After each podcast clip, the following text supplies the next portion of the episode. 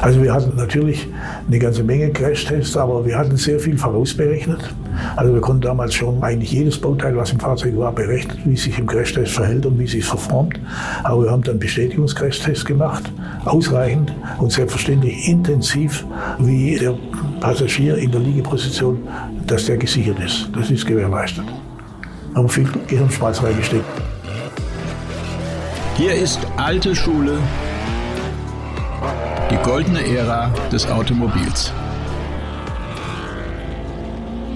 Mein Name ist Carsten Arndt. Danke, dass ihr wieder eingeschaltet habt. Bitte klappen Sie jetzt Ihre Tische ein und fahren Sie die Sitze in eine aufrechte Position. So heißt es nicht nur in der First Class kurz vor der Landung nach Überseeflügen, sondern so könnte es auch im Maybach lauten. BMW und VW waren Ende des letzten Jahrtausends drauf und dran, Rolls-Royce und Bentley untereinander aufzuteilen und so musste natürlich Daimler-Benz nachziehen. Mit der Wiederbelebung der einstigen automobilen Luxusmarke Maybach wollte man ein Zeichen setzen und das obere Segment fast aus dem Stand aufrollen.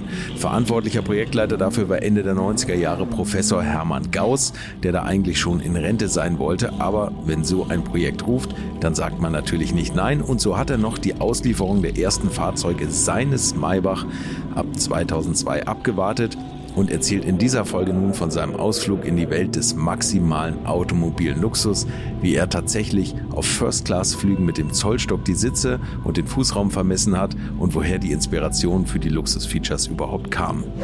Präsentiert wird euch die heutige Folge übrigens von Mercedes-Benz Klassikpartner, dem Netzwerk von Spezialisten für klassische Mercedes-Benz-Fahrzeuge. Ihr wisst ja, wenn ihr einen Experten für euren Klassiker sucht, dann seid ihr da goldrichtig.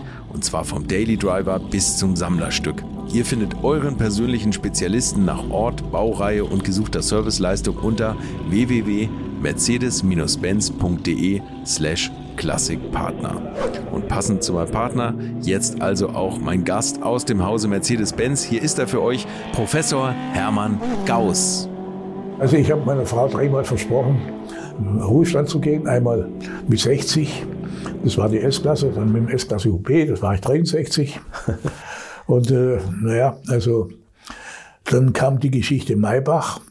Muss man natürlich äh, sich überlegen, ja, ich meine, ich war zunächst nicht direkt mit involviert, aber ich war immer dabei, wenn das über das Thema gesprochen wird. Es, es kam aus Asien, hat der Vertrieb gebracht. Warum ist Mercedes nicht in diesem Top-Element äh, des Luxusfahrzeuges präsent? Also BMW hatte Rolls-Royce, VW ja, hatte ja, Bentley. wir, wir, wir, hatten, wir hatten nichts. Und das kam aus Asien und dann hat man sich überlegt, ja, ob man dich doch möchte oder man hat dann den Showcar gebaut.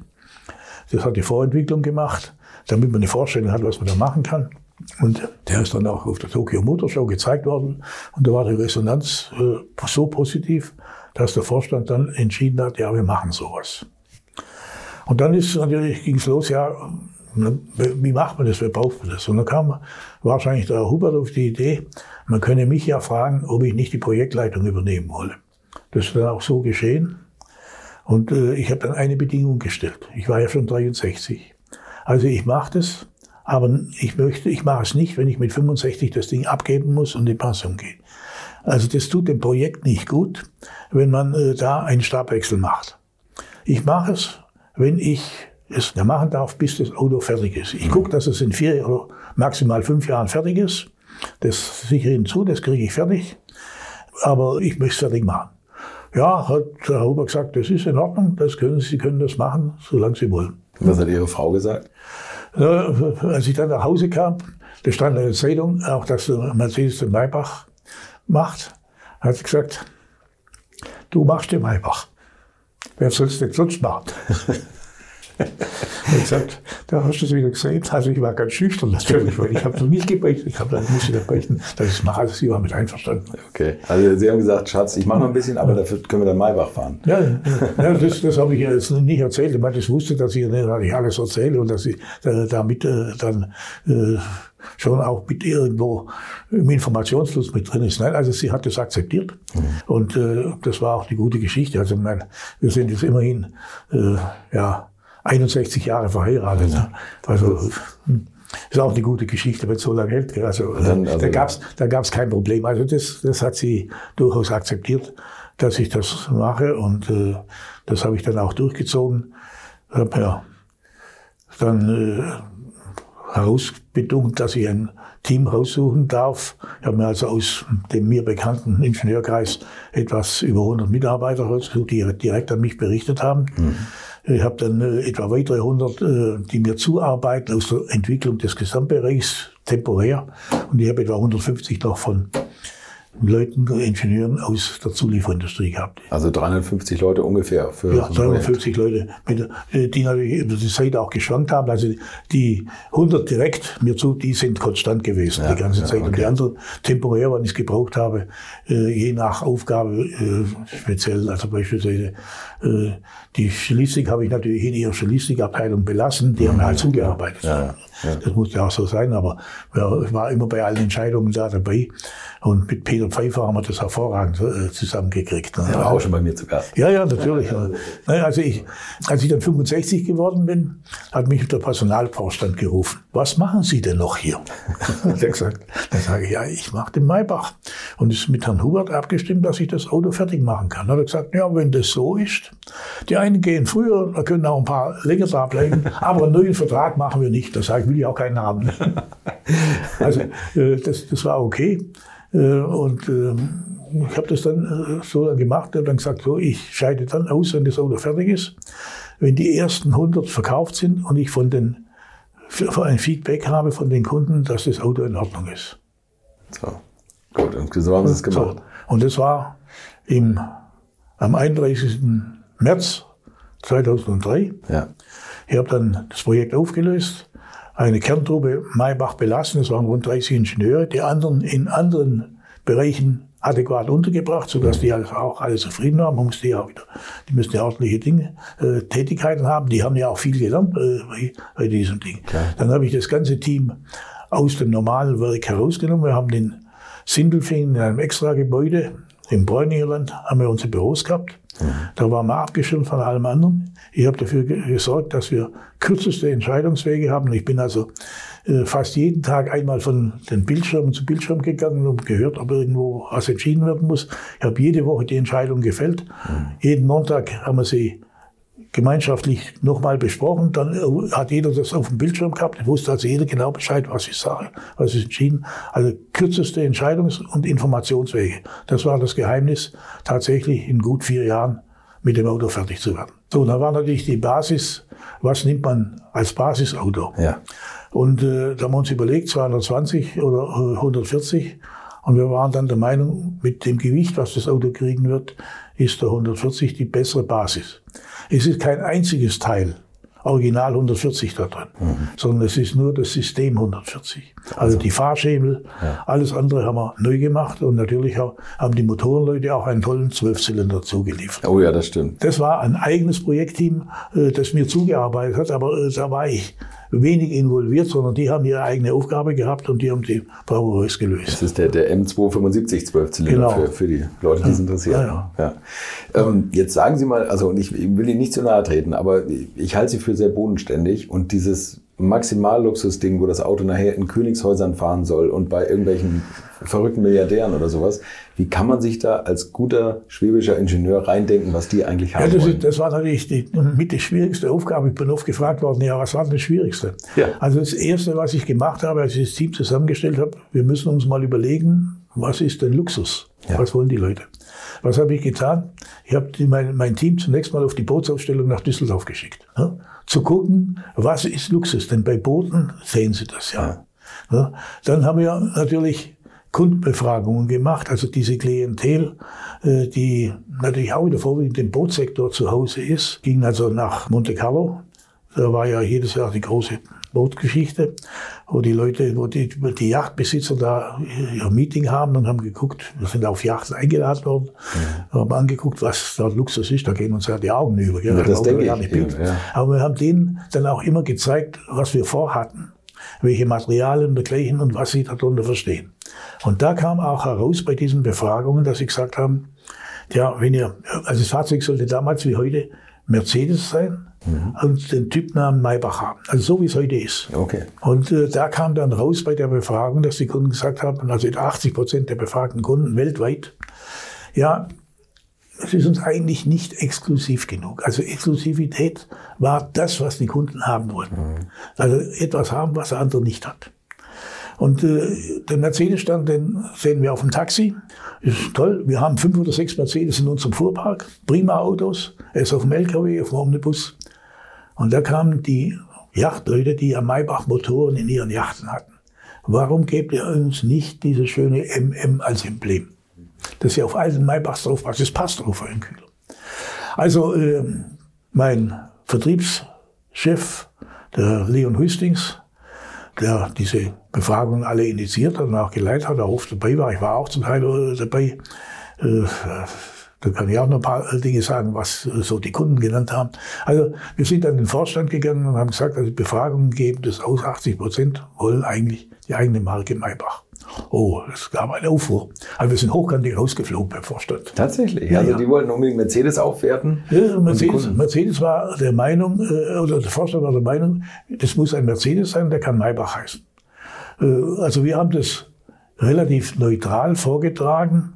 Also wir waren nicht diejenigen, die gesagt haben, das muss so sein. Wir haben das so gehört, das muss so sein. Wir haben allerdings gesagt, wir sehen uns in der Lage, das in dem Entwicklungsstand relativ einfach zu machen, die entsprechenden Emblems drauf und ein paar Dinge abzuändern, Kühlgrill ein bisschen abzuändern und diese Dinge. Das ist machbar, wir können das. Also wir sind rausgeflogen, aber ich habe dann, Leon Hüstings war sehr traurig, weil der hat es natürlich auch stärker propagiert. Dann habe ich gesagt, Leon, das ist kein Problem. Also wenn sich der Vorstand anders entscheiden sollte, wir sind immer in der Lage, das immer noch zu ändern. Das geht schon. Wir waren ja noch zwei Jahre zurück äh, vor Serienanfang, da war das schon zu machen. Aber die Diskussion war angestoßen und äh, oft hat der Vorstand dann ja selbst mit gewissen Kunden geredet, auch mit Journalisten geredet. Und zwei Jahre später ist dann die Entscheidung gefällt worden, ja, wir machen einen Maybach. Mhm. Das war natürlich für uns eine große Herausforderung, äh, denn eine neue Marke einzuführen ist nicht so ganz einfach. Da hat man dann viel Aufwand getrieben. Aber es gab schon ein Kernproblem, dass nicht alle im Hause, die da hätten mithelfen müssen, dass die Marke erfolgreich ist, dahinter gestanden sind. Insbesondere auch im Vertrieb. Vielleicht haben wir ein bisschen was falsch gemacht, dass wir die zu wenig da eingebunden haben, die ganze Geschichte. Wir haben natürlich auch den Vertrieb ganz exklusiv aufgezogen mit den Personal Assistants. Ja, ja genau, genau. Stimmt, also äh, im Rückblick würde ich das heute wahrscheinlich ein bisschen anders machen. Aber damals, meine ich als Ingenieur hatte von Vertrieb wenig Ahnung, muss ich ganz offen sagen. Ich habe mich da auch auf das verlassen müssen, was ich gehört habe. Aber und ich war der Überzeugung, dass das funktioniert. Und äh, ich meine, die ersten Monate waren auch, äh, die Einführung war große Klasse. Also das hat prima funktioniert. Nur nachhaltig war es offensichtlich nicht. Deswegen die Stückzahlen, die wir mal abgeschätzt hatten, die sind natürlich bei weitem nicht erreicht worden. Mhm. Also insgesamt sind etwas mehr wie 3300 gebaut worden von dem. Zehn Jahre lang, das war, die zehn Jahre waren geplant. Danach sollte es also einen Nachfolger geben. Mhm. Gut, irgendwann hat mich dann, da war ich schon pensionär, der Vorstand angerufen und gesagt, also es tut mir leid, aber wir müssen das Ding einstellen. Meine, wirtschaftlich war das natürlich sowieso nie, war auch nie vorgesehen. Es war ein Werbeeffekt, wenn Sie so wollen. Ähnlich wie Bugatti bei VW. Ne? Ja, also natürlich. Von der Seite her äh, war ja verständlich, dass man irgendwann natürlich auch wieder mal aufs Geld gucken muss. Also okay, ich habe gedacht, naja, schön, du hast ein wunderschönes Auto gemacht, hast eine tolle Arbeit gehabt zum Abschluss deiner Karriere. Also wenn, wenn es jetzt nicht weitergebaut wird, da gibt es zunächst auch keinen Nachfolger, der ja besser sein müsste. Also ist es gar nicht so schlimm, wenn er nicht weitergebaut wird. so in meinem Kopf ja. habe ich natürlich nie irgendwo geäußert, das ist ja auch klar. Ich bin heute froh, dass tatsächlich auf der S-Klasse ein Nachfolger gebaut wird. Also mein damaliger Versuchschef, der ist ja im Maybach-Team geblieben, der hat auch mehrere Vorschläge gemacht, wie man einen Maybach weiterführen äh, kann. Äh, wir haben natürlich schon daran gedacht, daraus natürlich auch ein Coupé zu machen. Da gab es bei einem Zuliefer, einer Karosseriefabrik, gab es ein wunderschönes Coupé mit ein bisschen viel Chrom dran, hätte man ein bisschen weniger gemacht, aber war ein wunderschönes Coupé. Das war in Heilbronn, ist glaube ich, das Auto gibt es noch in der Schweiz. Also äh, man hätte äh, natürlich neben dem 57er und dem 62er noch ein bisschen mehr machen müssen. Ja. Es gab dann die S-Varianten mit etwas mehr Leistung, aber man muss natürlich auf dem einen Bein konnte man, das war zu wenig. Dann gab es noch den Zeppelin, den Landaulet, aber ja, man, ja, man, hat tatsächlich nur ein Auto gehabt. Also das Schönste war das Landaulet auch nicht gerade. Also, ja, stimmt. Aber wie gesagt, äh, man muss, man muss da mehr tun. Also ist, ist äh, also meine Nachfolger haben auch sehr wenig Budget gehabt, also es hat sich das nicht so machen lassen. Und äh, mir war klar, dass wenn man Nachfolge macht, dass man da auf einer ganz modernen S-Klasse aufbauen muss. Schon allein der Architektur der Elektronik wegen. Denn sehr bald hat sich gezeigt, dass wir natürlich in dem Maybach, was ich gemacht habe, äh, gewisse Systeme, die, äh, jetzt sagen wir mal, in Richtung autonomes Fahren, die Elektrik, äh, die auch in Richtung Vierradantrieb äh, gehen, heute gibt es ja einen Vierradantrieb auch dafür, dass wir das nicht realisieren können auf der Basis. Und dass, wenn wir da reinsteigen wollen, dass äh, so viel so teuer ist, dass wir das von einem Maybach allein nicht machen kann. Mhm. Und dass man deswegen erst das wieder aufgreifen kann, wenn man eine Basis einer neuen S-Klasse hat. Und so ist es heute. Und das ist ja auch erfolgreich. So, zwischenzeitlich hat man natürlich dann das Rad ein bisschen zurückgedreht. Das ist wieder ein Mercedes mit Stern vorne drauf. Mhm. Aber seitlich steht Maybach drin. Das heißt, der Typ heißt Maybach. Ja, nicht alle Kunden haben das gut gefunden. Es, äh, ich habe Fotos von Fahrzeugen, das hat meine Tochter aufgenommen. Da steht ein neuer in Mailand an der Straße und hat vorne das Maybach-Emblem drauf. ja, kann, also kann man ganz leicht austauschen. Ja, ja, kein Problem. Also die Kunden gibt's auch. Ja. Wie viel es davon gibt, weiß ich nicht. Aber äh, wie auch immer, also ich bin ganz happy, dass äh, der Weg gefunden worden ist, heute auf der Basis S-Klasse das Ding weiterzuführen. Und äh, wenn ich heute die Luxusstrategie mir angucke, dann äh, sehe ich natürlich, dass das schon nachhaltig ist, weil Luxus, wenn man in andere Branchen, Marken guckt, Branchen guckt, dann sieht man schon, dass Luxus eigentlich immer geht. Also insofern äh, hoffe ich, dass auch Mercedes hier auf dem richtigen Pferd sitzt. Bisher sieht es ja auch so aus. Und äh, sie machen ja auch Verschiedenes, was wir damals initiiert haben, also die gute Betreuung im Service des Kunden. Die Kunden haben andere Ansprüche und die muss man besonders betreuen. Mhm. Und dann haben sie eins gema richtig gemacht, was wir damals schon vorgeschlagen hatten, aber was man nicht realisieren konnte. Ich hatte damals schon die Idee, man muss den Maybach zu AMG geben. Gleiche Klientel. Mhm. Hm? Mhm. Man muss ja an die Kunden rankommen. Ja. Das ist zwar zwei Welten, die eine ist die sportliche Seite und die andere ist die komfortable Seite. Aber es ist die Klientel, die, fürs, die so viel Geld für so ein Auto ausgibt. Ja. Ein AMG ist ja auch nicht ganz billig. Ja. So. Und dass sie die jetzt auch elektrisch machen, okay, ist, muss man in der Zeit machen. Elektrisch fährt sich wunderschön.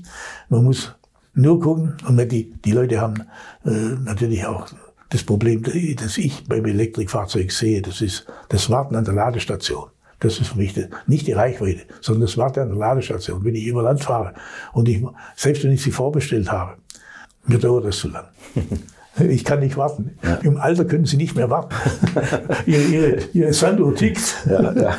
Nein, da sagen Sie was, ja. Spaß beiseite. also, stimmt, ich kann nicht, ich kann schlecht warten. Also das stört, das ist das, was mich am meisten stört. Und ich höre auch von vielen Leuten, dass sie auch da das Problem sehen. Weil ich behelfe mir natürlich im Moment wunderschön mit meiner Ladestation in meiner Garage. Ich habe da 22 kW installiert. Okay. Also gut, da geht das relativ fix. Ne? Ja. Wenn ich mehr gekriegt hätte vom Energieversorger, hätte ich auch mehr gemacht. ich habe auch eine Solaranlage.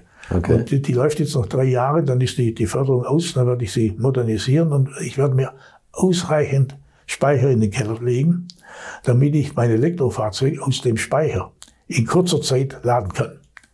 Ja, das gibt dann auch eine Schnellladestation. Ja, genau, so ganz gehen. Ja, ja äh, die Überlegungen habe ich schon. Ich hoffe, ja. dass, dass man, mir noch genügend Lebenszeit bleibt, äh, das zu realisieren. Also, wenn man Ihnen zuhört, gehe ich davon aus, dass Sie das Ja, ich, ich äh, trainiere das schon, nein, ich, ich informiere immer schon meine jüngere Tochter, die ja, technikaffin ist, die ist zwar Apothekerin, aber sehr technikaffin, die kriegt alles von mir gesagt, was ich dann mal irgendwas tun muss. naja. Und Sie kriegen von ihr als Apothekerin gesagt, was Sie einnehmen müssen, damit ja, Sie es selber noch machen können. Natürlich. Ja. Die, die guckt, dass meine Gesundheit in Ordnung Ja, das ist gut. Also ja, ist ein gutes Tipp zu sagen. Nein, also äh, insofern bin ich ganz happy, dass also der Maybach jetzt doch zu dem Erfolg geführt wird. Und äh, ich war neulich in Sindelfingen, da haben wir die Produktion angeguckt. Da war jedes sechste Auto ein Maybach. Ja, das ist mir auch aufgefallen, dass man die oft, also relativ ja, oft fahren Die gehen alle nach China. Ja. Und viele Kunden äh, in China haben mir sagen lassen, wenn die ihr erstes Auto ordern, dann ist es entweder eine S-Klasse oder auch vielleicht schon ein Maybach. Also äh, wir hatten ja Kundenbefragung gehabt und ich war also da auch natürlich in asiatischen Ländern. Also eine Begebenheit in Hongkong. Ein Immobilienhändler, der hat sich die Autos angeguckt und hat dann so eine Art Vorvertrag mit uns äh, unterschrieben. Dann habe ich gefragt, ja, zu was braucht das? Äh, dieses Maybach, was macht er mit Ihnen? Ja, er ist, äh, er braucht einen für sich, damit er nach Mainland China mit dem Maybach fahren kann, dort, wo er seine Geschäfte macht. Und den zweiten braucht er für seinen Sohn, damit er adäquat in die Schule gefahren werden kann. Ja, ist mir recht so. So ist das. Ne? Und ein anderer, der brauchte für seine Freundin ein, das ist auch gut. Ne? Ja, also es waren ganz äh, exklusive Dinge da. Ne? Aber ist es nicht manchmal auch, was so Sonderwünsche anbelangt, dass man da denkt, mein Gott, sag mal, was ist denn bei Ja euch? gut, also Sonderwünsche haben wir, äh, das haben wir natürlich eingerichtet, dass man jeden Sonderwunsch erfüllen kann. Den einen hatte ich halt in Neubau schon gesagt, das war der Kunde, der einen alten Maybach hatte. Der hatte einen alten Maybach, also einen historischen Maybach, SW 38. Das Fahrzeug lief, glaube ich, in der Schweiz, aber der Kunde kommt aus den USA. Er wollte genau die gleiche, es war ein zweifarbiges Auto, die gleiche Farbe haben, auch zweifarbig. Äh, unten, das war ein hellblau und beige. Und äh, genau die gleiche Polsterung auch in der Farbe. Und er wollte die gleiche Fahrgestellnummer haben. Also das erste war natürlich kein Problem. Wir haben diesen SW38 kommen lassen, haben die Farbspezialisten da dran gesetzt, das haben wir also fertig gekriegt. Aber die Fahrgestellnummer, das ist ja, das kann man ja nicht manipulieren, die kann man nicht festlegen. Also haben wir folgenden äh, Dreh einfallen lassen. Wir legen also eine Karosserie auf, zum richtigen Zeitpunkt. Wir gucken ganz genau, wo die Fahrgestellnummer rein muss, also äh, damit sie die kriegt in dem normalen Ablauf. Und dann nehmen wir das Fahrzeug wieder raus und es wird später wieder aufgesetzt, wenn es dann komplettiert wird. So haben wir es gemacht und so hat er seine Fahrgestellnummer gekriegt. also wir haben eigentlich schon äh, exklusive Kundenwünsche erfüllt. Äh, Dann äh, einen zweiten gab's, der wollte sehr viel Brillanten im Auto innen drin haben, der hat er natürlich auch gekriegt. Also wir haben da sehr viel auch mit Pforzheim, mit der Firma Wellendorf zusammengearbeitet, um alle die Wünsche zu erfüllen. Also das Auto war im Atelier teuer, als äh, ist mir erzählt worden, als das Auto Basis gekostet hat. Ja, gut, wenn es einer haben will. Und dann gab es noch äh, die Fulda Reifenwerke, die ein, die ja mit dem historischen Maybach äh, damals äh, Hochgeschwindigkeitsversuche auf deutschen Autobahnen gemacht haben in den 30er Jahren, um Reifen zu entwickeln. Also Prüfstände, die das kon konnten, die gab es damals noch nicht. Also sie wollten auch einen Maybach wieder haben, mit dem man Hoch Höchstgeschwindigkeit fahren kann. Bedingung war, der muss 350 Kilometer schnell sein. Also haben wir den, das war aber nach meiner Zeit, da war ich nicht mehr daran beteiligt, muss ich sagen, aber ich habe es natürlich mitverfolgt, den Excelero gebaut. Dieses eine, äh, ein einziges Fahrzeug, das tatsächlich dann in Nardo 352 schnell war, ist zweimal gefahren worden, einmal von meinem Versuchsingenieur, dem Herrn Jürgen Weisinger und äh, das andere, das war ein Rennfahrer, den Klaus Namen- Ludwig. Klaus Ludwig. Nein, nein, Also äh, der hat das gemacht und es hat tatsächlich funktioniert. Und äh, das Auto gibt es noch. Also Der, der, der gehört dem Friedhelm Loh, dem Sammler. Sagt Ihnen der was? Ja, also ich, ich habe eine Information gefunden, dass einer Schaugröße äh, in den USA gehört. Nee, Friedhelm Loh. Und das Auto ist ja durch viele Hände gegangen. Ja, ja, genau. Ich glaube, der hat mal Jay Leno tatsächlich gehört. Meinen Sie den? Ja. Der, ja. Meine Information ist schon ein halbe, dreiviertel Jahr alt, habe ich das zufälligerweise mal irgendwo gesehen. Der ist wirklich durch viele Hände gegangen, ja, das stimmt. Das war eine tolle Idee. Aber äh, also besonders schön fand ich ihn nicht. Wir haben den Kundenwunsch erfüllt. ne? Ja, das stimmt. Der Maybach, ähm, sollte der optisch möglichst nah so ein bisschen an, am Mercedes-Design sein oder an der S-Klasse oder hat man Also, mal überlegt, ein ganz eigenständiges Auto zu Also entwickeln? nein, er sollte eigentlich schon äh, Mercedes nah, man sollte erkennen, dass es Mercedes ist. Das geht schon daraus hervor, dass er ursprünglich ein Mercedes-Benz mit dem Namen Maybach sein sollte. Und damit war im Design eigentlich die Weichenstellung schon gestellt. Was wir hinterher verändern konnten, da konnte man keine ganz eigenständige Dinge mehr machen. Also es gab in der Anfangszeit Stilistikstudien, die anders aussahen. Also ich war da mal mit dabei, als die präsentiert wurden von den Designbüros in Japan und auch in Kalifornien. Das war irgendwo in Turin mal, irgendein Hotel oder äh, und hat sich der Vorstand angeguckt und ich war wegen einer anderen Geschichte, da war ich noch gar nicht mit Maybach befasst. Ich war eigentlich wegen SLK mit dabei. Ne? Der ist auch in Italien da vorgeführt worden. Da ging es um die Pressevorführung, war ich zufälligerweise mit dabei und habe mir das angeguckt und habe gedacht, naja, also so schön ist das jetzt auch wieder nicht. was hinterher rausgekommen ist, war was ganz anderes. Ja. Ja, okay. Aber ich bin erst äh, später dazugekommen, eigentlich erst dazugekommen, nachdem die Entscheidung gefällt war, wir bauen das Fahrzeug. Also das Design war festgelegt. Da Das Design war in der Basis festgelegt. Ich meine, wir, konnten, wir haben dann natürlich verschiedene Dinge an dem Kühlergrill noch abgeändert, wir haben verschiedene Dinge anders gemacht, auch im Atelier, als es dann echt eine eigene Marke sein sollte. Da haben wir schon was gemacht, aber die Basis konnte man nicht mehr verändern. Okay, alles klar. Also Maße und so.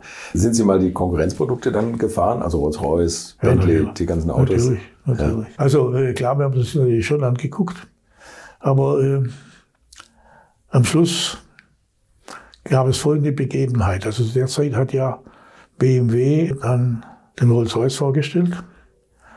Und äh, wir waren natürlich mit BMW, auch äh, der damalige Entwicklungschef, äh, Dr. Schiff, war mit dem Entwicklungschef von BMW gut bekannt. Und es gab eine Vereinbarung, dass wir vor der Serieneinführung uns auf der Schwäbischen Alb treffen, die mit dem BMW, äh, mit dem, mit dem Rolls-Royce und wir mit dem Maybach. Und wir tauschen dann einen Nachmittag die Fahrzeuge und setzen uns dann abends mal im Wirtshaus zusammen. Das haben wir gemacht. und da haben wir also dann äh, wirklich in aller Freundschaft das Ding, ich meine, das war ja fertig. Ja, also ja. zu dem Zeitpunkt konnte man das machen, ja. haben wir also uns ausgetauscht. Und haben Sie gedacht, Mensch, der Rolls-Royce ist besser oder schlechter oder das gefällt mir gut und so? Oder? War eine ganz andere Zielsetzung. Also es waren zwei grundverschiedene Autos in ihrer Zielsetzung, so dass wir einander uns da nicht wehgetan haben. Mhm. Ich meine, natürlich hat der BMW oder der Rolls-Royce ein paar Sachen gehabt, die ich ganz clever fand. Das sind in der Regel Details. Also zum Beispiel, dass er den Regenschirm in der Fahrertür drin hatte. Ja. Ne? Das, das ist ein Gag. Ja. Den fand ich gut. Ne?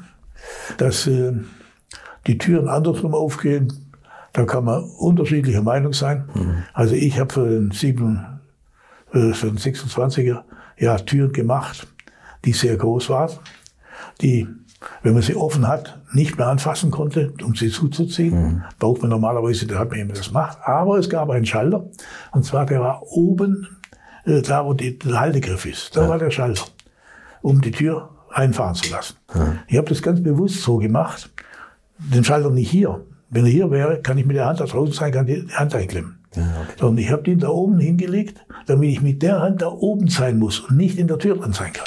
Okay.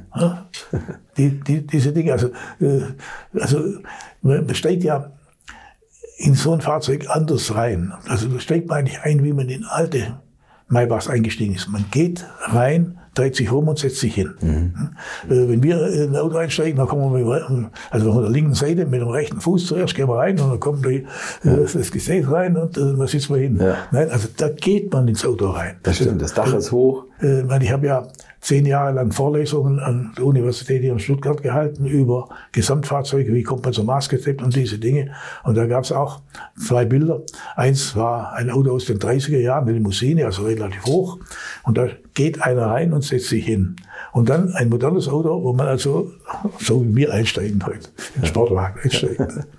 Ist mir auch aufgefallen. Also kann ich jetzt sagen, ich war auf der Retro Classic jetzt hier in Stuttgart mhm. und da hat ein Händler für so High-End Gebrauchtwagen hatte zwei Maybach stehen. Mhm. Und da bin ich hin und habe gesagt, hallo, ich kann mir keinen leisten, ich will mir keinen kaufen, aber ich treffe Sie, der, der den Wagen entwickelt hat, euch den mal genau angucken darf. Und da habe ich also wirklich bestimmt eine halbe Stunde jeden Knopf einmal angespielt mhm. und alles angeguckt und war tatsächlich fasziniert von den ganzen Fächern, dass alles abgepolstert ist, dass da kein harter... Gut, also ich bin oft gefragt worden, was habt ihr denn von den Historien Maybachs übernommen? Mhm. Da sage ich eigentlich technisch relativ wenig, aber eins, perfekte Qualität, hohen Luxus und Perfektion. Mhm. Und äh, das haben wir übernommen. Und das habe ich auch meinen Mitarbeitern als Ziel vorgegeben, ne? dass das gilt. Ich meine, es, äh, es gibt ein paar Gags, also wenn Sie den Maybach angeguckt haben, einen Scheinwerfer angeguckt haben, da ist da das Maybach-Emblem Ja.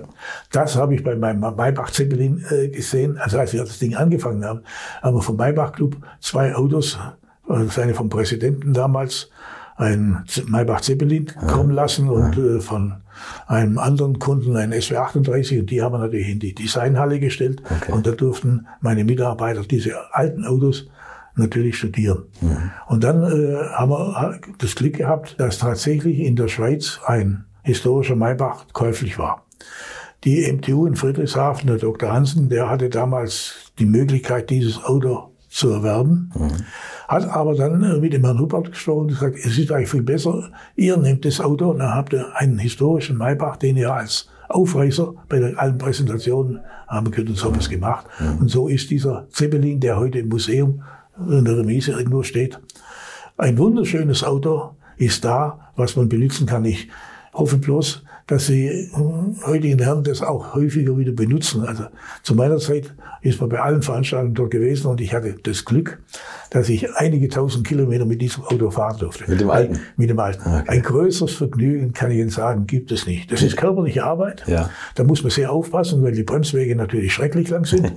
Aber das waren Sie ja gewohnt von Ihrer Scheune damals. Ja, natürlich. ich hatte da kein Problem. Also, äh, aber das, das war mir ein großes Vergnügen, das bei diesen Veranstaltungen machen zu dürfen. Mhm. Und das ist ja von der Technik her, so ein Fahrzeugbaujahr 1930 12 Zylinder Motor, 200 PS, 200 Kilometer schnell. So schnell bin ich mit dem nie gefahren natürlich. Faszinierend, was man damals gemacht hat, oder? Ja, ja, haben wir gemacht. Und, äh, Lenkung, äh, wenn Sie da einen Nachmittag im Schwarzwald gefahren sind, dann wussten Sie, was Sie getan haben.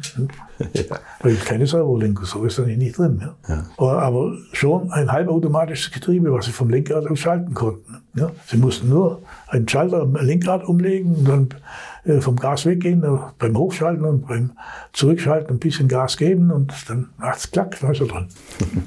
nein, nein, also äh, die, die Technik war schon sehr fortschrittlich und das war uns natürlich ein Ansporn, fortschrittliche Technik, hohe Qualität und Perfektion zu machen. Mhm. Also das war das, was wir eigentlich als Ansporn mitgenommen haben aus der Historie aus. Und man musste ja technisch so ein bisschen wegbereiter sein eigentlich oder mit dem Maybach vielleicht noch weiter voraus sein als mit der S-Klasse? Das war der Anspruch nicht, weil okay. äh, es war uns immer klar, dass die S-Klasse der Führer in der Technik sein muss mhm. und äh, der Maybach auf einem anderen Gleis den Komfort und den Luxus darstellt. Aber mit der gleichen Technik. Also da darf kein Unterschied in der Technik sein. Äh, das haben wir auch weitgehend einhalten können. Das ist aber zunehmend schwierig geworden mit Zunahme der elektronischen Systeme, die einfach, wenn die Architektur nicht passt, viel zu viel Adaptionsaufwand braucht. Mhm. Und das ist jetzt heute gelöst, weil man in, ja, die modernste Elektronik der S-Klasse natürlich als Basis hat, da kann man alles draufsetzen. Und das müsst ihr auch so beibehalten, sonst geht das nämlich nicht. Ja. Sie haben gar nicht die Elektronikarchitektur, also Fahrwerk, sagt man ja immer W140, haben wir jetzt ja schon drüber gesprochen, also das ist nur das Grundkonzept. Die Elektronikarchitektur, aber nicht vom B220, von Nein, der S-Klasse? wir hatten damals den 211 genommen, weil das die modernste war. Die E-Klasse? Die E-Klasse. Ja, okay. Da passten äh, das Navigationssystem, da passte das ESP dazu, da passten alle diese Dinge passten da dazu. Die konnte man da entsprechend adaptieren und integrieren. Wie fand Ihre Frau den Wagen, als Sie ihr den mal vorgeführt haben? Die, den Maybach. Ja große Klasse. Hat sie da auch irgendwas zu kritisieren gehabt oder war es dann vom Sitzkomfort richtig? Nein, nein, die, die, die ist ja, die ist ja äh, viel, äh, wenn ich also, wenn es die Prototypen gab, habe ich oft äh, einen abends mit nach Hause genommen. Das sollten auch meine Mitarbeiter machen. Ich habe immer gesagt, ihr müsst fahren, fahren, fahren. Ja. Und äh, Wochenende habe ich den natürlich auch äh, gehabt. Also die hat schon immer genau geguckt und was, was wir denn so machen und äh, auch die andere Meinung dazu geäußert, ob das gut ist. Vor allem in der Bedienung. Ne? Mhm. Das war, da sind Frauen schon anders wie Männer. Absolut. Und äh, Komfort war natürlich schon ganz wichtig. Ne? Aber es ist wirklich ein faszinierendes Auto. Vielleicht können wir noch mal ein bisschen so also Eckdaten. Also der Wagen hat 390.000 Euro gekostet. Ja. Das muss man sagen. Dafür gibt es ja auch ein bisschen was. Oder muss es auch ein bisschen was geben. Nun ist ja bei Luxus Mhm. Ist ja auch immer fantastische Marge eigentlich. Ja, ja. Also da lacht doch das Ingenieursherz auch noch oder das Kaufmannsherz, wenn man sieht, was man da auf einmal für die Teppiche, was man da draufschlagen kann, ne? oder wie man das Ja gut, also, ich meine, das war der Basispreis. Äh, da hat man natürlich äh, mit äh, Sonderwünschen eine ganze Menge machen können. Ja. Schon, ja, es gab um die 50 verschiedene Lackierungen daraus. Äh, der Kunde konnte im Center of Excellence natürlich seine Ausstattung wählen. Mhm. Also wir haben praktisch jeden Kundenwunsch, der kam, haben wir auch erfüllt. Hm? Das kostet natürlich alles was. Hm? Aber es gibt zufriedene Kunden. Also ich habe in der ersten Zeit öfters von Kunden Anrufe bekommen, die äh, sich sehr angetan gezeigt haben für dieses Auto. Und wie gesagt, einen habe ich Ihnen ja erklärt, der Kunde in den USA, mhm. der zwei hat und äh, die äh, nur bei gutem Wetter fährt und sie heiß und innig liebt und äh, immer noch den Kontakt zu mir hält. Und das finde das finde ich große Klasse. Aber ich meine, bei der äh, relativ kleinen Stückzahl konnten Sie natürlich viele Kunden kennenlernen persönlich. Ja, ja, wer war eigentlich so der Kunde, den Sie im Auge hatten, den Sie ansprechen wollten? Waren das eher die Filmstars oder die, die Technikmillionäre oder Milliardäre? Also, äh, na, also wir hatten keine bestimmte Gruppe von Kunden, sondern mhm. es waren einfach Leute, die äh, tatsächlich für Luxus Geld ausgeben. Hm. Das sind, das waren Yachtbesitzer Mit denen haben wir sehr viel rumgemacht, weil da konnten wir sehen, was die unter Luxus verstehen. Mhm. Also wir sind deswegen jedes Jahr nach Monte Carlo zu dieser großen Boots, diesem großen Bootsevent gegangen. Und da gab es natürlich schon Kunden, äh, die, naja, äh, so eine Yacht äh, für viele Millionen gebaut hatten. Also denen ging es eigentlich einigen davon nicht unbedingt um die Yacht zu besitzen, sondern interessant war, sie zu planen, zu bauen, sie prämieren zu lassen und dann zu verkaufen.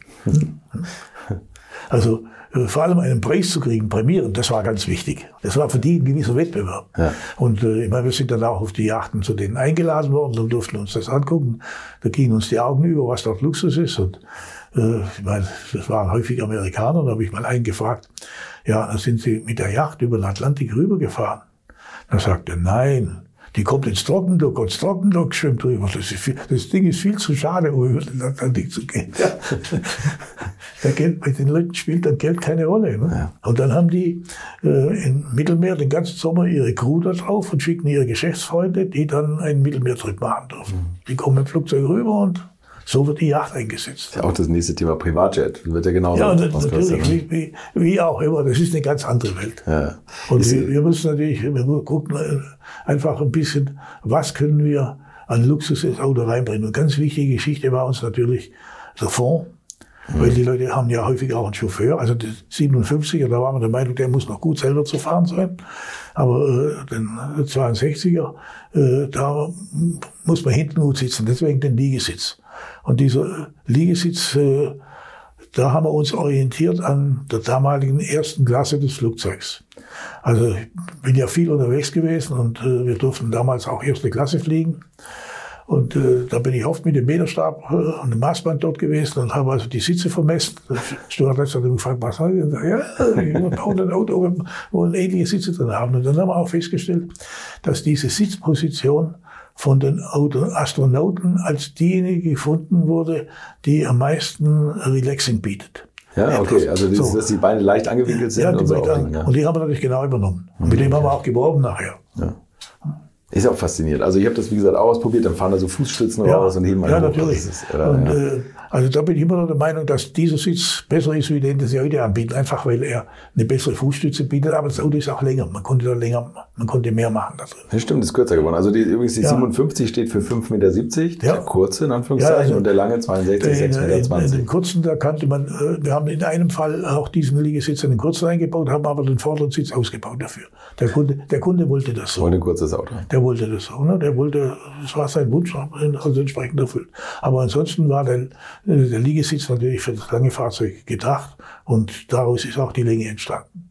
Wenn man das heute sieht, was man natürlich dann noch an Entertainment zusätzlich hat, ja, das ist natürlich natürlich. Ich meine, wir, wir, haben damals natürlich alles schon, was möglich war, eingebaut. Also selbstverständlich gab es eine Business-Ausstattung, wo sie WLAN und sowas hatten, ganz anders wie die Technik heute ist. Mhm. Aber das gab es alles. Mhm. Dann war auch die große Frage, wo macht man die Bildschirme hin? Haben wir uns lange überlegt, wo wir die hinmachen. Also sie sind ja dann in die Lehne reingemacht worden. Mhm. Und jetzt ja auch wieder oben. Und da war das Problem, dass den Leuten sehr schnell schlecht geworden ist, wenn sie nämlich den Bildschirm und gleichzeitig nach draußen gucken konnten. Haben sie eine Landschaft, die vorbeifährt ja. und den Bildschirm, der sich das bewegt. Ist, ja. Und diese beiden Bilder muss das Gehirn ja verarbeiten. Und da haben wir festgestellt, wenn man den etwas tiefer setzt, ist das Problem geringer. Dann ein anderes Problem war, wenn man die Liegeposition hat, Kopfstützen. Die dürfen keinerlei Vibrationen übertragen. Das war auch nicht ganz einfach. Dann haben wir die, haben wir rausgefüllt, wenn wir die mit Daumen füttern, dann also das Gießen, was drüber ist, dann ist es weg. Ja, was man da alles achten muss. Oder? Ja, ja, natürlich. Und ja auch, hat man auch Crashtests gemacht mit Liegepositionen hinten oder ja, so? Ja, selbstverständlich. Selbstverständlich. Also wir hatten äh, natürlich eine ganze Menge Crashtests, aber wir hatten sehr viel vorausberechnet. Mhm. Also wir konnten damals schon äh, eigentlich jedes Bauteil, was im Fahrzeug war, berechnet, wie sich im Crashtest verhält und wie sich verformt. Aber wir haben dann Bestätigungscrashtests gemacht, ausreichend und selbstverständlich intensiv, äh, wie äh, der Passagier in der Liegeposition, dass der gesichert ist. Das ist gewährleistet. Haben viel Gehirnschmalz reingesteckt. Ich meine, wir hatten ja auch gute Experten äh, aus äh, der Unfallforschung und äh, bei den Crashtests. Das, das war so ein Team, was mir jetzt temporär zugearbeitet hat. Die habe ich nicht äh, in, direkt in meinem Team gehabt. Okay. Und was ich auch faszinierend fand, waren die, war der, der Dachhimmel, der, der Ja, wo sie Flüssigkristalle drin haben, Ja. die sie transparent und intransparent schalten können. Ja. Naja, also solche Gags haben wir da schon äh, uns überlegt, was man da reinmachen kann. Dann äh, gibt es ein Fahrzeug mit Trennwand, da ist es genauso. Sie können die Trennwand dicht machen. Mhm. Sie haben eine Sprechverbindung vom Fahrer nach hinten und von hinten nach vorne. Und die Zusatzinstrumente oben, was ich auch Ja, ja, finde, natürlich. da- das- war auch so ein Gig. Ja, er sollte also die Uhrzeit wissen. Uhrzeit ist was Wichtiges und er sollte auch wissen, wie schnell sein Chef davor, sein, sein Fahrer da vorne den Chef fährt. Ne? Ja, der muss ja Einspruch erheben können, wenn es ihm zu schnell ist. Ja, Ne? das stimmt, das stimmt. Und da muss man auch wissen, wie die Temperatur ist. Ne? Deswegen haben wir da oben die schönen Instrumente. Also das, sind so, das sind so Dinge, die einfach Exklusivität steigern, weil das sonst keiner hat. Haben Sie sich eigentlich sehr stark an der Mercedes S-Klasse orientiert, was die Materialien anbelangt? Oder haben Sie gesagt, wir müssen da überall noch eine Schippe drauflegen, wir müssen noch besseres Leder finden, noch Äh, besseres nein, Holz? also bei vielen Dingen haben wir tatsächlich das noch gesteigert. Äh, von den Materialien her haben wir das Beste genommen, was, was geht. Insbesondere beim Leder.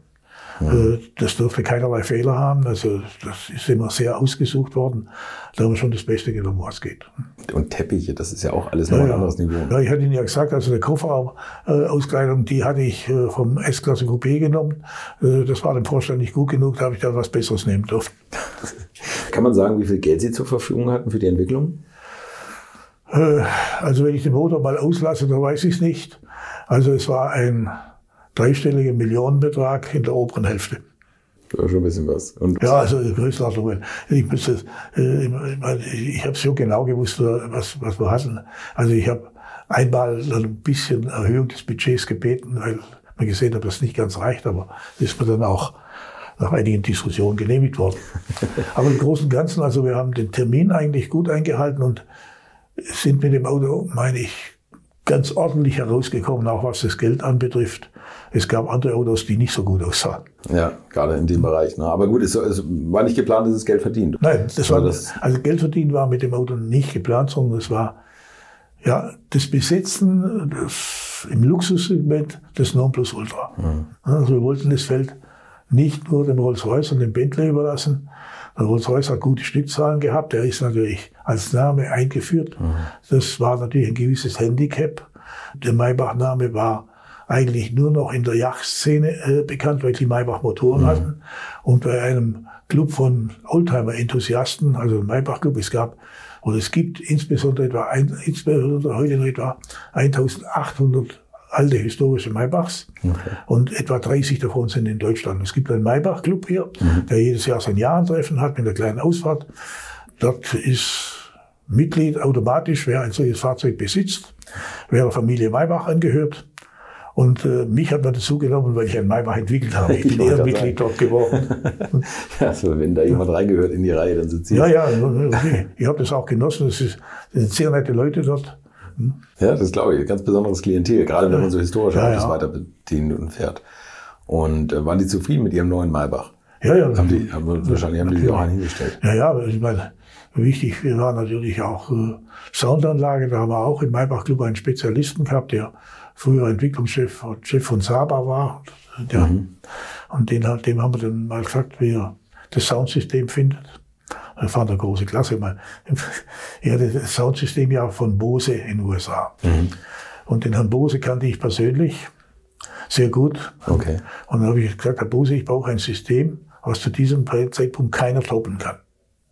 Das war die Vorgabe. Ja. Hat er mir gemacht. Das gilt natürlich heute nicht mehr. Heute gibt es natürlich Systeme, die tatsächlich ein ganzes Stück weiter sind. Gell. Ja gut, heute, heute Aber macht so- ein Mercedes ja Burmeister. Ne? Aber zu, ja, ja, zur Zeit der Einführung hat es gestimmt. Okay.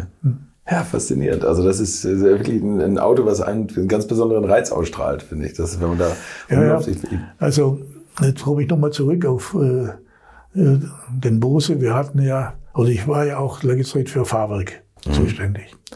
Und Bose hatte ein System entwickelt, ein Federungssystem mit elektrischen äh, Aktuatoren. Aktuatoren, ja. Also es waren Linearmotoren. Und die konnte man elektrisch ansteuern. Und da hat er ein Federungssystem entwickelt, das das Nonplusultra des Komfort darstellt. Sie konnten also, wenn Sie eine Bodenwelle erkannt haben, konnten Sie die Räder anheben, dann sind die praktisch über die Bodenwelle drüber und hinterher haben Sie draufgesetzt. Okay. Das System war natürlich zunächst mal sehr teuer, weil man brauchte viel Elektrik dazu. Äh, Die Stromversorgung war der Art und Weise gelöst, dass er aus den Federungsbewegungen auch elektrische Energie zurückgewonnen hat und in Kondensatoren gespeichert hat. Also nicht in einem Akku, sondern in Kondensatoren. Also ganz modern. Ich wollte immer mit dem das beim Daimler weiterentwickeln. Mhm. Dazu war aber der Herr Bose nicht bereit. Er war in manchen Dingen sehr kritisch, was die Zusammenarbeit mit anderen Firmen. Okay. Also er hat gesagt, mit ihm daraus würde ich das ja machen. Aber Sie sind ja schon nicht mehr der Jüngste. Er war auch nicht der Jüngste mehr, er war älter wie ich. Äh, aber ich weiß ja nicht, was Ihre Nachfolger tun. Und äh, ich meine, im Radiogeschäft, er war ja im Radiogeschäft und hat dann natürlich seine Erfahrung gemacht mit Automobilkunden. Ja, ja. Und offensichtlich nicht immer so positiv. Also äh, ich habe ihn nicht bewegen können, äh, dass er diese Geschichte tatsächlich mit uns zusammen macht. Er hat dann, dann mal einen Prototyp gebaut mit einem amerikanischen Automobilhersteller, aber äh, Bose ist dann irgendwann gestorben und äh, hat das nicht realisiert. Okay. Also ich denke immer, das müsste man, das ist so eine Idee von mir, das müsste man aufgreifen, wenn man jetzt Elektrofahrzeuge hat, mhm. äh, dann bietet sich eigentlich sowas an. Also der Fahrkomfort war enorm von dem Ding. Ja, das glaube ich. Aber hat Mercedes das jetzt nicht mit diesem Magic Ride Fahrwerk? Also auch ein Fahrwerk, was Ja, die haben es auf, auf hydraulischer Basis haben die sowas gemacht. Ja. Äh, die mit der Elektrik können Sie natürlich viel äh, höhere Frequenzen beherrschen. Mhm. Ne, also wenn, wenn, Sie können sehr viel schneller darauf reagieren. Also der konnte damals schon äh, ja, 25 bis 30 Hertz. Ne? Und äh, die Hydraulik, die ist irgendwo unter 10. Ne? Ja, okay. okay. Also ja. Äh, ist, ist so eine Idee. Ich habe es jetzt nicht mehr weiter verfolgt, weil äh, Bose ist zwischenzeitlich gestorben. Der hatte auch eine andere ganz tolle Geschichte, die man mal vorgeführt hat. Sie erinnern sich vielleicht, es gab mal das Problem, im Parlament, als sie in dem Wasserwerk in Bonn waren, dass die Akustik dieses Hauses katastrophal war. Als die, das Parlament dort war, äh, war also die Akustik unmöglich. Mhm. Der Bose hat damals ein System entwickelt, wo man in jedem Konzerthaus denn auf jedem Platz das simulieren konnte, wie die Akustik ist. Also man hatte äh, das Konzerthaus digital nachgebildet mhm. und konnte dann sich auf den Platz setzen, mit Kopfhörern hören, wie die Akustik ist. Das hat er an realen äh, Konzerthäusern weltweit realisiert, beziehungsweise nachgeprüft, ob das auch stimmt und mir das mal vorgeführt. Das war eine große Klasse, was der konnte. Also der Ingenieur, der das gemacht hat, den gibt's noch. Der ist, glaube ich, heute noch in der Firma tätig. Er, der Bose hat war Professor am MIT, äh, also in äh, Boston, mhm. und konnte dort die besten Ingenieure raussuchen. Äh, der, die, der, dort hat er gesagt immer, in meiner Firma arbeite ich 70 Prozent, 30 Prozent bin ich am MIT und da hole ich mir meine Leute. Also das war eine tolle Zusammenarbeit dort. Ja, ja, ja, aber das sind alles Dinge, die liegen weit in der Vergangenheit. Ja, aber trotzdem ist ja faszinierend, was davon geblieben ist. Also manchmal, manchmal juckst mich schon noch, da müsste ich jetzt 30 Jahre jünger sein, ich hätte schon noch mal Das denke ich, ja. Auch den Mumm dazu, aber ja. alles hat seine Zeit. Und äh, ich meine, heute beschäftige ich mich, das anzugucken, was andere machen äh, und habe auch meine Meinung dazu. Bin nach wie vor sehr technikaffin, suche das ja, in meinem Fahrzeug einzubauen, was schön und teuer ist. äh, gut, ich meine, ich hatte das Glück, dass ich ja jedes Jahr ein neues Fahrzeug äh, bekommen kann auf Leasingbasis, mhm. gebe wieder zurück und dann, äh, wenn es einem nicht gefällt, dann äh, nächstes Jahr ordert man anders. Ja. Das ist schon eine schöne Geschichte, da bleibt man schon mit dran. Aber in Maybach kaufen Sie nicht? Nein, nein, also schauen Sie, also ich meine, ich, ich war mit dem Maybach sehr verwöhnt. Und ich hatte nachher mich schwer getan, eigentlich ein Auto zu finden, das meine Ansprüche be befriedigt. Einmal war die Fahrleistung des Maybach enorm. Ja. Also das Drehmoment, das Beschleunigungsvermögen, sie waren einfach immer King of the Road. Mhm. Also wir haben uns mal eine Versuchsfahrt mit einem Porsche 911 angelegt. Also ne, man hat kein Wettrennen gemacht, aber man fährt halt lange Zeit äh, hintereinander her und dann sieht man schon, wer, man davon fahren möchte. Also am Schluss hat der Porsche aufgegeben, weil es einfach für den zu wenig komfortabel war. Wir, waren, ich meine, wir sind immer um die 250 herumgefahren ja. und das ist in einem Porsche über Zeit dann doch etwas anstrengend. Ja. Ja. In Maybach geht es mühe, oder ging das mühelos. Äh, ich habe lange gesucht, bis ich ein adäquates Fahrzeug gefunden habe, das mich äh, von der Fahrleistung her befriedigt hat. Das habe ich zwischenzeitlich gefunden. Was das war der Vorgänger, was ist jetzt? Das ist der Sechszylinder Diesel in der E-Klasse. Okay. Mit, mit 700 Newtonmeter, da sind Sie auf, zumindest auf der Landstraße, ging auf der Route, auf der Autobahn. Äh, ich meine, in meinem Alter fährt man nicht mehr so oft 250, aber auch das ging natürlich gut. Und der hatte auch mit Luftfederung entsprechenden Komfort. Der Maybach hatte Luftfederung, oder? Doch, doch, der hatte Luft. Okay. Luftfederung, die auch verstellbar war. Ja, okay. In der alles klar. Dämpfung und auch in der Federrate. Da waren also zwei Behälter drin, die man zuschalten konnte. Und dann, äh, da haben wir schon, also, Ja, das schon, schon alles gehabt, äh, ja. das ist Alles klar. Nee, ich war, ich war dann so geblendet von diesem 440-Ding, aber Nein, nein, das, ist ja, also ich sage, wir haben äh, Nur- nur die Basis. Das, das Basiskonzept hinsichtlich der Aktienkonzeption mit den Fahrschemen. Das haben wir übernommen. Okay. Äh, und äh, äh, ansonsten gab es eigentlich kein Teil, was original vom 140 übernommen hat. Es gab ein Teil vom 220. Das Lufteinlassgitter vorne in der Motorhaube für, für die Lufteinlass. Das war das einzige Originalteil, das gerade zufälligerweise gepasst hat. Okay. Und dann war natürlich auch noch vom 22 das Kombi-Instrument, weil das haben die mir die Mittel nicht erlaubt, ein neues Kombi-Instrument zu entwickeln. Das haben wir in der Basis übernommen, aber abgewandelt und auf den 240 angepasst. Ja, okay. 240 ist das Kürzel für den Maybach. Das war der Kürzel von ja. Maybach, ja. Ja. ja. Ja, Und dann, also ich sagte ja, als die ersten 100 draußen waren, dann äh, Sind Sie in Rente gegangen? sind in Rente gegangen. Haben Sie Ihrer Frau den Gefallen doch nochmal getan? Ja, natürlich. Ich habe dann auch meine Universitätstätigkeit beendet, weil das hat mich dann nicht mehr befriedigt. Wenn man nicht mehr aktiv ist, konnte ich denen nicht mehr sozusagen aus erster Hand erklären, wie man Autos wirklich baut.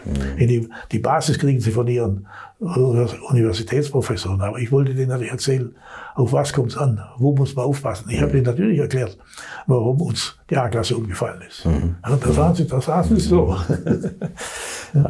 Müssen Nein, also das, das hat mich dann nicht mehr befriedigt. Und dann wollte ich natürlich auch endlich die Dinge tun, die, die bei mir zu kurz gekommen sind. Also äh, da stand natürlich Reisen äh, ganz weit oben. Ich meine, ich war in meiner aktiven Tätigkeit natürlich fast überall, mit Ausnahme Australien. Aber ich habe, was habe ich gesehen?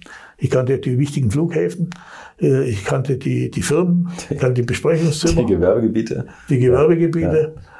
Ganz selten irgendeine kulturelle Geschichte. Ja. Also in Japan war ich einmal in Nikon, das war ich einmal, ich war auch einmal in Nara, aber sonst war da nichts. Ich wollte natürlich mal nach Hiroshima, das wollte ich mal gesehen haben. Diese Dinge, die habe ich dann gemacht. Und als ich in Pension ging, habe ich mir den Rat von Bruno Sacco angenommen, geh ein halbes Jahr nicht mehr in die Firma, damit du Abstand gewinnst. Habe ich ge- eingehalten. Da ist was dran, ja. So habe ich beschäftigt mit einer Australienreise, die ich selber organisiert habe, mit Mietwagen, Übernachten nur an besonderen Plätzen und, und, und. Mhm. Und ich habe mich beschäftigt mit der ja, Rentabilität einer Apotheke. Meine Tochter wollte damals okay. eine Apotheke kaufen. Ja. Und äh, da habe ich mich intensiv mit beschäftigt. Da waren wir auch weit in Verhandlungen, haben, haben sie Gott sei Dank im Nachhinein nicht gekauft. Sie leitet heute eine Apotheke. Sie ist ganz happy, dass sie das tun kann, Kunden beraten, aber nicht äh, sich um die finanzielle Geschichte kümmern muss. Hm? Okay. Ich meine, ich hätte, wir hätten es wahrscheinlich gemacht, wenn sie eine Apotheker geheiratet hätte. Das hat sie aber nicht gemacht. Und für sie allein wäre es einfach zu viel gewesen. Ja. In der heutigen Zeit ist es furchtbar schwierig. Also Goldgruben sind das nicht mehr. Nee, das glaube ich. Also Aber da habe ich, da habe ich mich intensiv äh, mit beschäftigt und da war ich beschäftigt damit.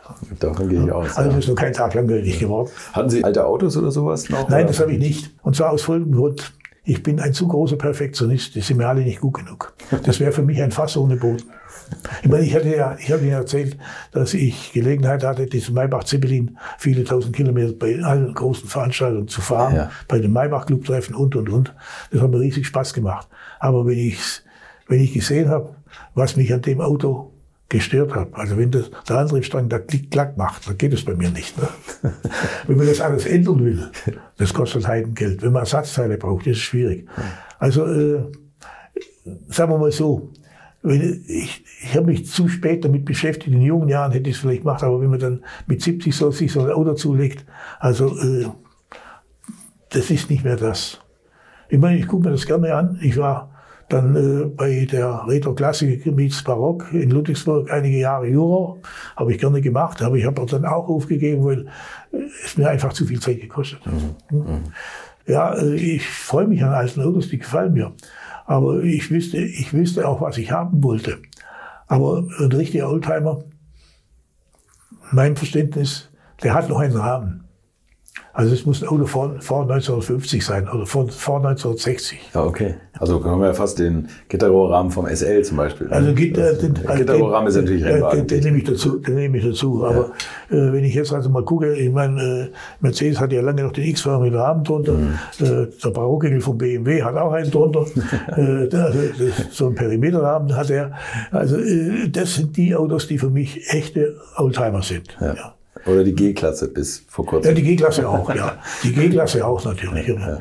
Die G-Klasse, das ist, äh, das sage ich immer, wenn einer ein Auto für sein Leben kaufen will, dann kauft er die G-Klasse. Die hält ewig. Ja, da gibt's auch eine Maybach-Version, oder nicht? Ja, die natürlich. verlängerte. Äh, Jetzt da finde ich das auch schön. ich meine, da gibt's da gibt's natürlich für ein paar Potentaten für die Jagd mit Falken gibt's eine spezielle G-Klasse, wo die da hinten oben sitzen. Ja, also das kann man alles haben. natürlich. Also G-Klasse finde ich ein tolles Auto. Ja, ich auch. Und äh, ich habe ja in meiner Tätigkeit äh, 1987, als wir das Fahrzeug aus dem Nutzfahrzeugbereich übernommen haben, die erste Modellpflege für das Fahrzeug gemacht. Und äh, also im Atelier und auch im Fahrwerk, also diese Dinge haben wir gemacht und äh, da bin ich dann viel mit der G-Klasse rumgefahren und da gab es ja in der Nähe von Perpignan in Frankfurt ein Testgelände, wo die für Paris-Dakar immer geübt haben. Und da haben wir auch unser Fahrzeug erprobt. Und da hatten wir in unserer Versuchswerkstatt einen Monteur, der deutscher Meister im Geländefahren war. Der war da mit dabei und der hat mir Geländefahren beigebracht. Das ist auch faszinierend, Immer wenn die? Journalisten fort waren, bin ich mit dem ins Gelände gegangen, mit der G-Klasse. Was die Autos können, das ist auch Und da, und unglaublich. da sind wir an Stellen rumgefahren, da konnte man zu Fuß nicht mehr gehen. Ja. Ja. Da wühlt man sich damit da hoch, oder? Ja.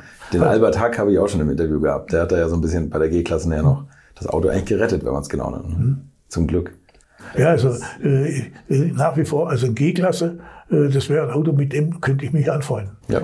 Ich Also wir haben, im, ich hatte Ihnen gesagt, dass ich im Augustinum wohne, da ist ein Mitbewohner da, der E-Klassenfreak ist.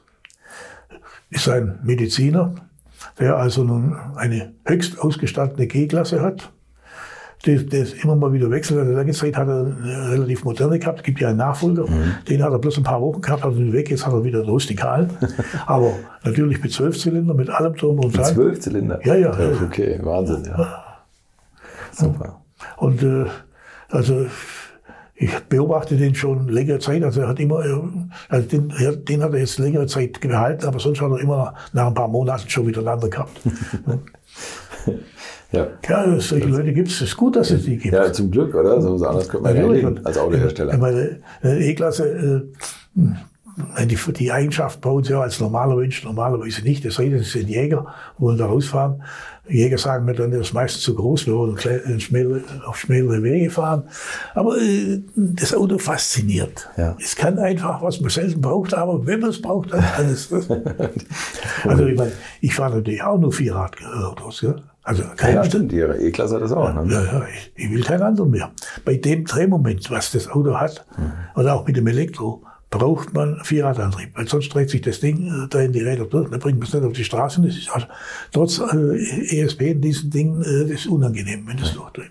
Also, ich würde kein anderer mehr ohne Vierradantrieb. Also, das anderes Auto kann ich nicht mehr haben. Also Herr Professor Gauss, ich würde ich würd ein Auto von Ihnen übernehmen. Das klingt auf jeden Fall nach viel Ausstattung. Ja, das ist.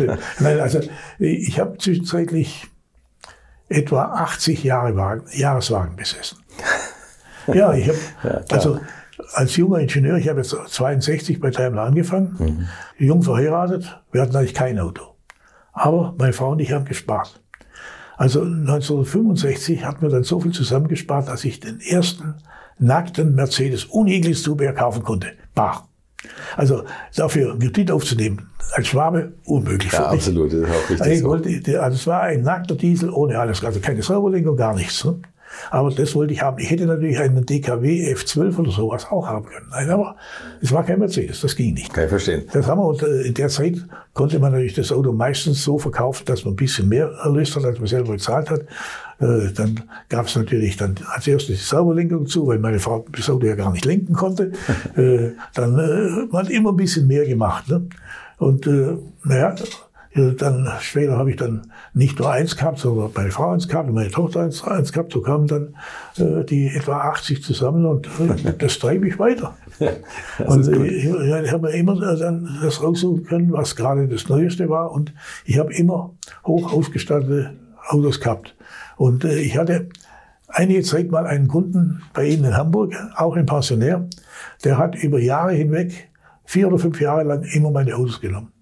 Und er hat gesagt, da kriege ich sie perfekt. Ich, meine, ich, ich habe dann meinen ganzen Ehrgeiz reingesetzt, an dem auch kein Stäubchen dran ist, wenn er den geholt hat. Und ich wusste, ich kriege mein Geld. Er ist irgendwann leider gestorben. Äh, aber der war happy und ich war auch happy. Das klingt auf jeden Fall gut. Jetzt kommen wir zu meiner letzten Frage. Und zwar, wenn das Rohöl mal ausgehen sollte und jeder kriegt nochmal 50 Liter Sprit, in welchem Auto und auf welcher Strecke würden Sie das verfahren? Oh. Also wenn ich bloß 50 Liter Sprit hätte, dann würde ich mir das sehr genau überlegen, äh, was ich denn wirklich notwendig habe. Also ich würde dann das nicht zum Spaß verfahren, mhm. sondern ich würde tatsächlich es für Dinge nehmen, die ich tatsächlich brauche und die ich anders nicht erledigen könnte. Also sehr rational. Mhm. Äußerst sparsam, äußerst vorsichtig. Also ich mein, äh, wenn ich jetzt unterwegs bin, bin ich auch einer, der sich an die ganz andere Fahrweise angeeignet hat. Also eine sehr gleichmäßige, vorausschauende, sparsame Fahrweise. Also mhm. ich meine, jetzt im Moment bin ich sowieso dabei, mir genau aufzuschreiben, was brauche ich elektrisch, was, was brauche ich äh, an Treibstoff. Vergleiche natürlich mit meinem Sechszylinder vorher, mit dem ich auch sparsam gefahren bin. Mhm. Ja, also äh, da habe ich, da sitze ich meine Ehrgeiz rein. Weil das ist mir schon wichtig. Ja. Gut, und, und welcher Wagen wäre das? Der aktuelle? Also, weißt du, was ich für ein Auto nehmen ja. würde? Ist schwierig. Also ich würde, ich würde, äh, das ist die Frage, wie das, das Umfeld dann natürlich aussieht.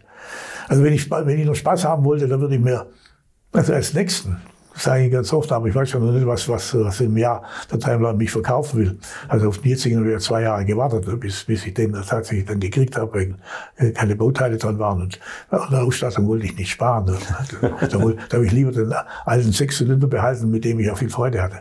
Also ich habe wieder einen Sechszylinder Diesel bestellt. Okay, cool. Also äh, mit 50 mit 50 äh, Liter Kraftstoff würde ich mir natürlich den Sechszylinder nicht erlauben, sondern würde ich einen sparsamen Vierzylinder nehmen. Äh, Vielleicht, wenn es noch Strom gibt, dann doch ein Hybrid. Weil im Moment fahre ich das meiste in der Stadt natürlich ausschließlich Hybrid. Also jetzt im Moment ist er wieder vollgetankt, wenn ich heimfahre. Das reicht wieder zwei Tage. Und dann steht er, äh, wenn ich, ich habe da eine Werkstatt und da ein kleines Büro. Äh, da bin ich jeden Tag. Äh, Werkstatt brauche ich, ich muss gelegentlich was mit Händen machen. Ja, was machen Sie da? Reparieren vorwiegend. Ah, okay. Reparieren vorwiegend. Weil, aber, aber nicht am Auto. Nein, äh, das, da kann man heute nichts mehr machen. Also es geht nicht. Also zur Zeit, wo man das noch konnte, da habe ich dann schon einiges auch selber repariert und ja. gemacht. Also äh, in früheren Jahren, wenn die Servolenkung laut war, habe ich mir selber andere, bessere Schläuche eingebaut, damit die geruhig geworden ist. Also das konnte ich schon selber machen, aber heute mache ich da nichts mehr. Okay. Also heute mache ich die Motorhaube eigentlich nur noch zweimal auf, einmal, wenn ich den neu habe, oder dreimal, wenn ich Waschwasser brauche. Mhm. Äh, und dann, äh, bevor ich ihn verkaufe, muss ja alles gefüllt sein, da gucke ich auch nochmal rein. Aber sonst kann man ja nichts mehr machen. Hm? Ganz genau. Also, ist auch nichts zu machen. Und ansonsten höre ich, ob er in Ordnung ist.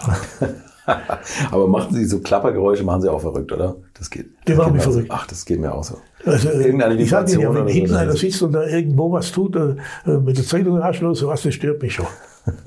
also früher habe ich so, bei sowas ja äh, das halbe Auto auseinandergenommen. Ja, ja. Weil ich hatte mal einen, ich glaube es waren 123, der hatte immer irgendwas, was hinten her, hin und her rutscht. Also ich habe es im Kofferraum nicht gefunden. Ich habe es gefunden unter der Rücksitzbank. Habe ich alles ausgebaut. Da war ein Bolzen so groß, schön lackiert, ja. Äh, der da immer hin und her gefahren ist, da unten der Mulde. Ja, ich würde durchdrehen. Ja, äh, den hätte ich in die Werkstatt gebracht, das hätte mir keiner gemacht. Ne? Ich selber auseinander gemacht. Pumpt alles aus. Ne? Herrlich. Herr Professor Gauss, herzlichen Dank für Ihre Zeit und das war ein, wirklich ganz inspirierendes Gespräch, was Sie alles gemacht haben. Ja, doch, also nochmal eins, äh, also ich habe das Glück gehabt, dass ich mein Hobby zum Beruf machen konnte. Das klingt so, ja. Und ich, ich meine, nicht, nicht alle Tage waren äh, nur erfreuliche Tage. In jeder Firma gibt es auch mal Rückschläge und Dinge, die einem nicht so sehr gut gefallen haben. Ich möchte keinen Tag missen, die ich beim Daimler gearbeitet habe. Habe eine schöne Zeit gehabt. Ich glaube, der Daimler ja. möchte auch keinen Tag missen. Und ich konnte Gott sei Dank dann über zehn Jahre auch mein Wissen an junge Leute weitergeben. Mhm. Äh, an der Hochschule, das hat mir auch viel Spaß gemacht. Also ich habe in den ganzen Jahren, in den zehn Jahren, mich nur einmal vertreten lassen müssen, weil ich auf Reisen war. Sonst habe ich das immer fertig gebracht. Ich habe allerdings nur im Wintersemester gelesen, im Sommersemester nie. Okay. okay. Und das, das hat mir dann äh, den Honorarprofessor-Titel eingebracht. Was denn? ich eigentlich keinen Wert drauf lege, aber ist nun mal so. Da. Aber äh, kann man doch sagen, wenn Sie, wenn Sie unterrichtet haben. Ja, ja, natürlich. Es, es war nun mal so. Und, äh, Im Moment ist es ganz gut so, wie es ist. Das war Professor Hermann Gauss. Habt ihr schon mal parallel geschaut, was für Maybach 57 oder 62 gerade so angeboten werden? Beeindruckend, was die aktuell teilweise noch kosten. Und wenn ihr schon im Netz unterwegs seid, dann schaut doch auch noch mal bei mir auf YouTube vorbei. Da findet ihr auch regelmäßig neue Videos und wir hören uns hier hoffentlich in der nächsten Woche wieder. Bis dahin gute Zeit und bleibt gesund. Infos, Bilder und alles Wissenswerte unter der Internetadresse www.alte-schule-podcast.de de